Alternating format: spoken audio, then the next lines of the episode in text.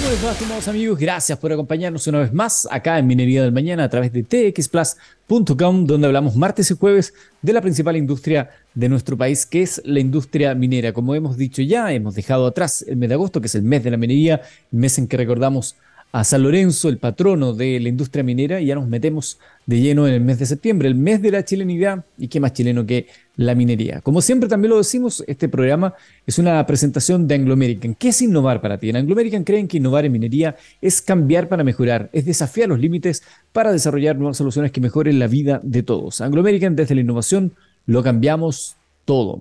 Hoy estaremos conversando de un concepto dentro de la industria minera cuyo nombre eh, no deja de ser peculiar, Tierras Raras. Estará conversando con nosotros Nelson Donoso, el gerente general de Minera Aclara, por un proyecto en BioBio que sería el primero en producir tierras raras de forma limpia.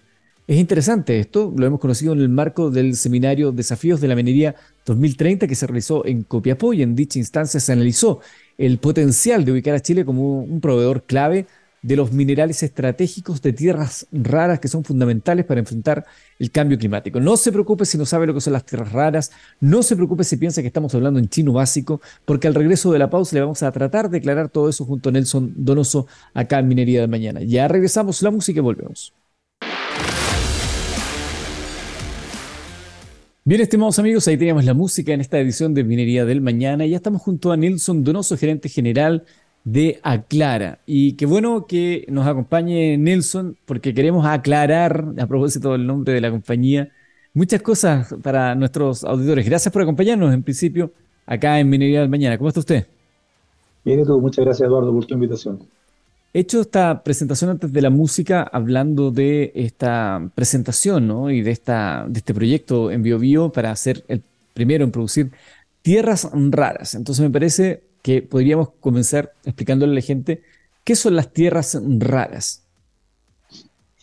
Yo creo que un, una, buena punto de partida para explicarlo es que por qué se llaman raras, porque eso despierta mucha curiosidad. Y, en realidad se trata de que estos 17 elementos que son los lantáneos, es muy extraño encontrarlo en carácter de puro en la naturaleza. Tú puedes encontrar cobre, puedes encontrar el oro, la plata, y otros minerales en carácter puro. Las tierras raras son elementos, son 17 elementos que son muy difíciles de encontrarlos en naturaleza en estado puro.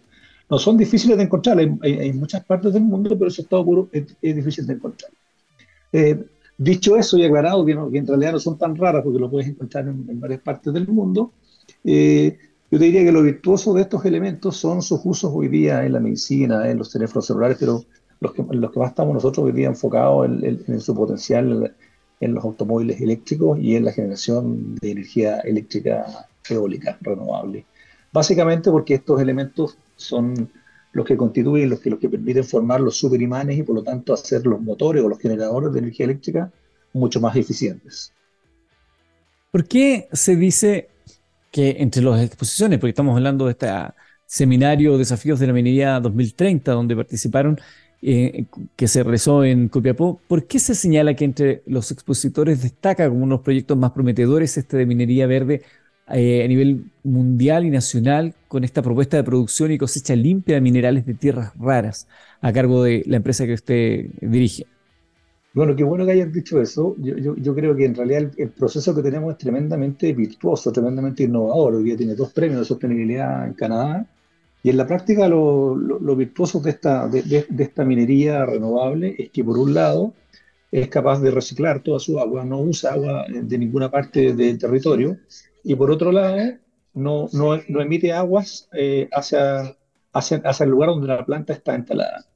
Y si lo comparas además con, con, otra minería, también lo que, lo, lo, que, lo que ocurre es que eh, los terrenos donde se intervienen son, son, somos capaces de reforestarlo con bosque nativo. Entonces, eso lo hace primero como un circuito muy cerrado, virtuoso para, para el medio ambiente local, pero además tiene el potencial de aportar al combate por el cambio climático de manera sustancial. Para que te hagas una idea, con, con, estas 550 hectáreas que nosotros tenemos, vamos a explotar 200, que van a quedar reforestadas con bosque nativo, vamos a poder ser capaces de aportar para la fabricación de 18 millones de automóviles eléctricos.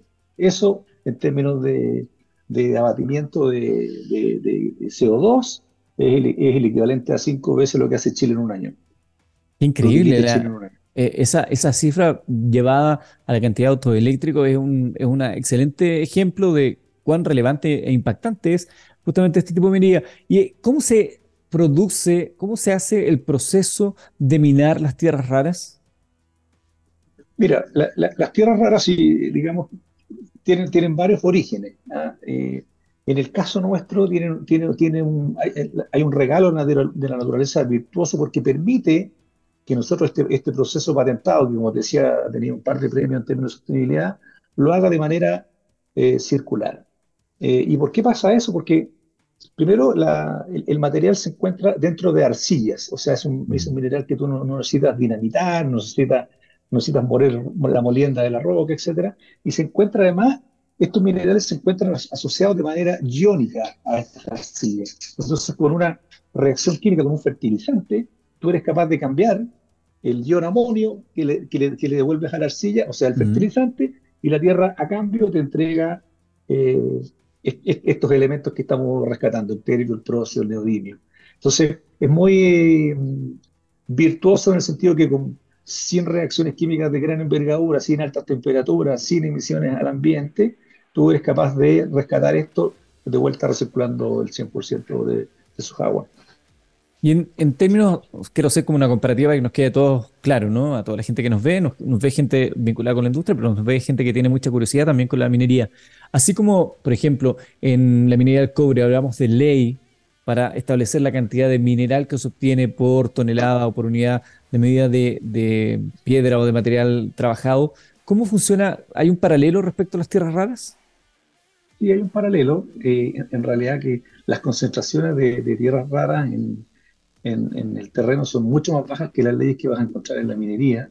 Eh, para que te hagas una idea, son 2.200 partes por millón. los mejores lugares que tenemos son de orden de 2.200 partes por millón, de las cuales tú con este proceso, para hacerlo 100% reciclable, solo recuperas un 20, un 30%. O sea, terminas recuperando del orden de, de 300, 400 ppm, digamos.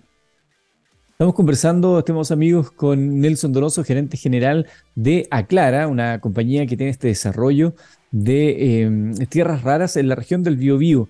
Y ha llamado la atención a propósito también de lo que señalaba eh, recientemente de, este, la posibilidad que en estas 200 hectáreas que se van a eh, trabajar de em, colaborar una gran cantidad de vehículos eléctricos. Entiendo que eh, hay empresas del rubro automotor que, automotor que han mostrado su interés en participar de este proyecto.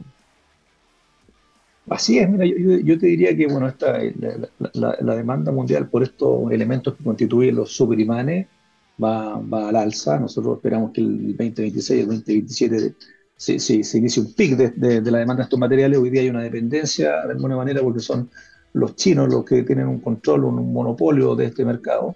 Y la industria automotriz americana, la industria automotriz europea está abocando alternativas, alternativas más que sean capaces de producir estos materiales de manera sustentable, como nosotros lo vamos a hacer.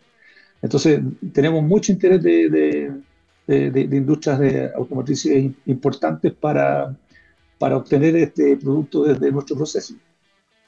No es una indiscreción si cuento que Rolls Royce es una de ellas porque tiene una vinculación especial. Sí, efectivamente hay un director nuestro que es eh, también el director de Rolls Royce, es un vínculo importantísimo. Cuando, cuando me contaron y me vine a trabajar acá, es algo que te sorprende, porque esto eh, hay que recordar que es una startup. Nosotros no hemos vendido todavía un solo kilo de estos materiales. Entonces, la startup requiere, por un lado, toda la tecnología ambiental del territorio, toda la ingeniería para efectos de, lograr esta solución, requiere la obtención de financiamiento, ¿cierto? Pero además de eso, que fundamentalmente requiere tener clientes y para eso tenéis que salir a desarrollar todo este mundo de, interesados en donde hoy día estamos, todo, todo el mundo quiere, quiere empujar, eh, pero tiene que también tener una mirada estratégica, decir, ¿sabes qué? Yo de verdad estoy dispuesto a pagar por una tierra más rara, más, o, carbonatos de tierra rara más caro, pero, pero, sí porque, porque tengo una mirada sostenible de mediano a largo plazo. Entonces, mm. tenemos que estar amarrando todas las puntas al mismo tiempo, la producción y la venta y el financiamiento.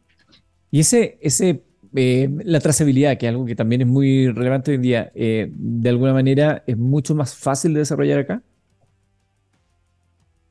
Eh, si te refieres a la, trazabilidad de, medioambiental. Correcto. Sí, no, mira, yo creo que esto, digamos, efectivamente el desafío en Chile de, lograr permisologías ambientales eh, es complejo, pero en la práctica, para nosotros, eh, eh, para quienes han estado interesados en conocer de verdad nuestro proceso, hemos construido un centro demostrativo donde nosotros estamos produciendo a escala piloto estos minerales y es muy fácil de, de demostrar su trazabilidad medioambiental respecto de, la recirculación de las aguas, de la recirculación de los reactivos que utilizamos, de las no emisiones, de los no ruidos. Entonces, es un proyecto muy certificable. Es, eso, el, proceso es, muy certificable. Para que te hagas una idea, la, la, mitad de la inversión que tenemos la estamos dedicando al tratamiento o recirculación de las aguas. ¿Y de cuánto estamos hablando en términos de inversión como para que esto ya se convierta en algo, o estamos todavía en lo que día se ha puesto de moda como la permisología? Claro, no, mira, dejando de lado la fase de desarrollo, cuando tengamos el permiso, cuando tengamos que construir el proceso probablemente tal, esa es una inversión que hemos estimado en 130 millones de dólares. Es una inversión bien interesante porque eh, son, si bien son 130 millones de dólares, son súper buenos 130 millones de dólares, porque además de hacer todo, tener todas las virtudes que ya hemos hablado, eh, generan 2.200 empleos entre indirectos y directos. Entonces, son 130 millones que, movilizan mucho la economía de nuestra región. Vamos a tener 300 empleados directos trabajando en este proceso. Esto va a estar en Penco, ¿no? Sí, en la comuna de Penco. ¿Y cómo ha sido hasta ahora la, conversación con las comunidades, que también es un tema sumamente relevante hoy día para la minería? Mira, bueno, nosotros desde que hemos reiniciado el contacto con la comunidad, compramos un proceso que venía con, con, varios traspiés en términos ambientales, porque tenían un proceso que, entre otras cosas, usaba el agua de los esteros, o sea, tenía, tenía, tuvo toda una trayectoria de, de, de, mal realizado. Reformulamos ese proyecto, decidimos ir por esta, esta vía de, de recircular las aguas, de, usar agua usada por la ciudad de Concepción eh, para, para, efectos del, del make-up o agua que, que, nos hacía falta. Eh, la verdad es que no, no, no hemos visto súper eh, cercanos a la comunidad. Hoy, día eh, es, difícil trabajar en, las comunidades para explicarle esta, esta minería verde, pero en la práctica hoy día, en, en, el último año de trabajo que hemos hecho con la comunidad, la verdad es que sentimos que hay, hay muchas ganas de, de apoyar el proyecto.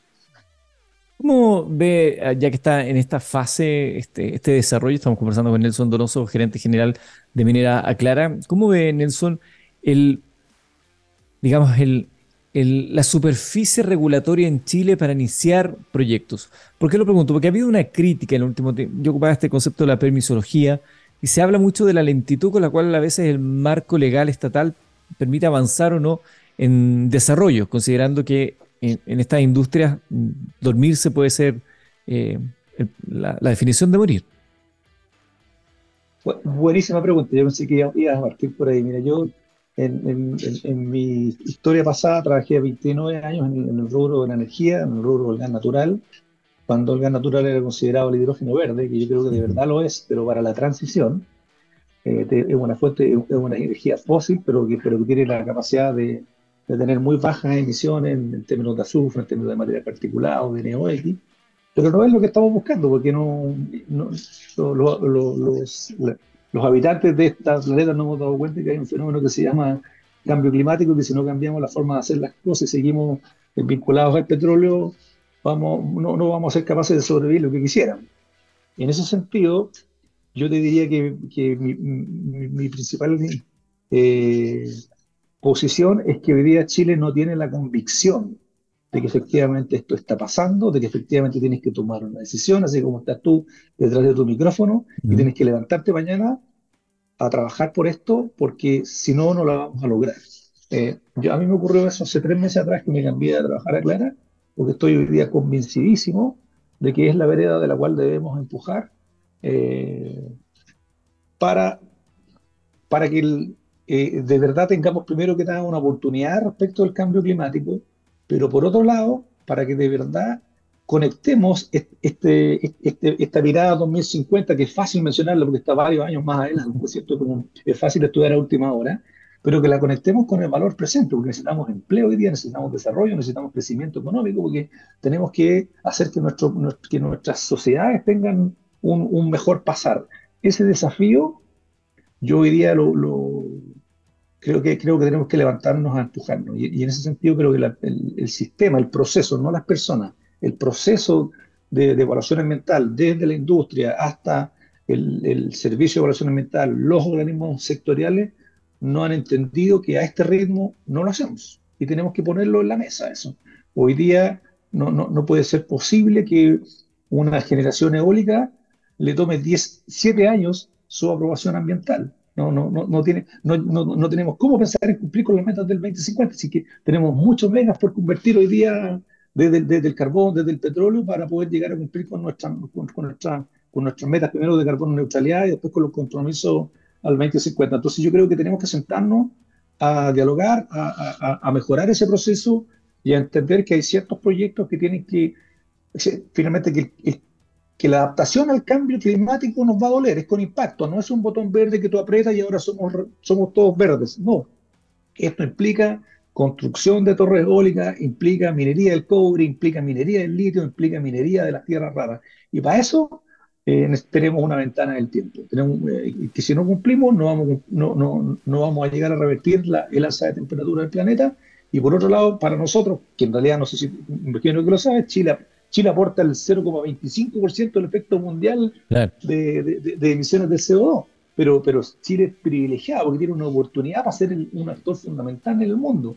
Y si aprovechamos esa oportunidad, a más de aportar a, la problemática del planeta, vamos a estar generando empleos de calidad en nuestro país. Entonces tenemos una ventana para el litio, tenemos una ventana para las tierras raras, tenemos una oportunidad para el cobre que no, sin precedentes para, para mejorar la, calidad de vida de, la gente de nuestro país.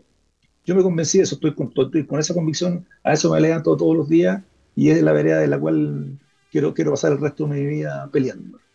Nelson, finalmente, ¿cuál es la carta Gantt que tienen ustedes para este proyecto?